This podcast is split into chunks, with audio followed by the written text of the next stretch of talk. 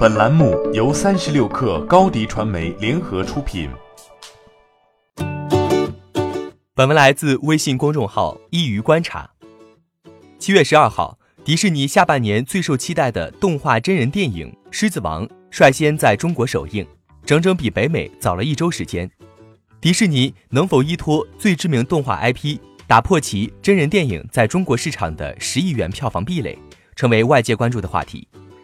二零一九年，迪士尼前两部动画真人电影在中国的表现并不亮眼，《小飞象》仅有一点五亿元票房，关注度更高的《阿拉丁》虽然在全球席卷了六十三点五五亿人民币，而在国内也仅有三点六九亿元票房。从二零一零年至今，迪士尼已经推出了十部动画真人电影，全球累计票房四百三十五点九一亿人民币，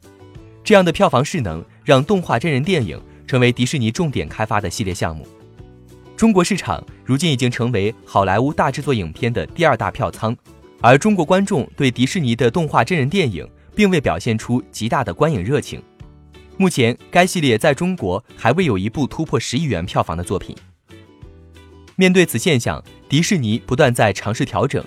影片在中国上映时间不断优先，《狮子王》甚至已经提前一周，但在档期之外，迪士尼电影。要想在中国市场实现票房突破，更应正视的是本土化营销缺失。中国观众对迪士尼这种冷饭新炒的创作，并未展现出极高的观影热情，反倒是其中 IP 知名度较低，却依靠全新技术让真人与 CG 动画完美结合的《奇幻森林》取得了最高票房。事实上，要获得高票房，三四线城市票仓的支持是必要的。据 EN 统计。二零一九年上半年，全国总票房中，一线城市票房占比百分之十九，二线城市占比为百分之三十九，三线占比百分之十九，四五线城市占比合计为百分之二十三。从大盘数据来看，三四五线城市占比接近于百分之四十二，才算达到市场平均线。这正是迪士尼动画真人电影待突破的短板。迪士尼在宣传营销上的高姿态，是导致其下沉力度不够的重要原因。通过《狮子王》《阿拉丁》《奇幻森林》的营销事件分析，我们可以看出，基本聚焦在预告片制作、特辑、宣传海报等环节，针对中国本土化以及三四五线城市下沉，营销上并未有过多亮眼事件。二零一九年，迪士尼动画真人电影依旧缺乏有效的本土化营销，并未将真人翻拍的亮点解释给中国观众，这让一二线城市观众也逐步失去观影兴趣。在中国市场，到底是保持高姿态，依靠庞大 IP 重新调动起中国一二线城市观众的观影兴趣，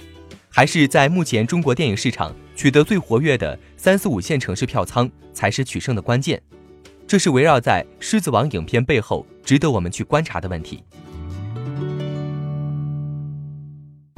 欢迎加入三十六氪官方社群，添加微信 baby 三十六氪 b a b y 三六 k r。获取独家商业资讯，听大咖讲风口，聊创业，和上万客友一起交流学习。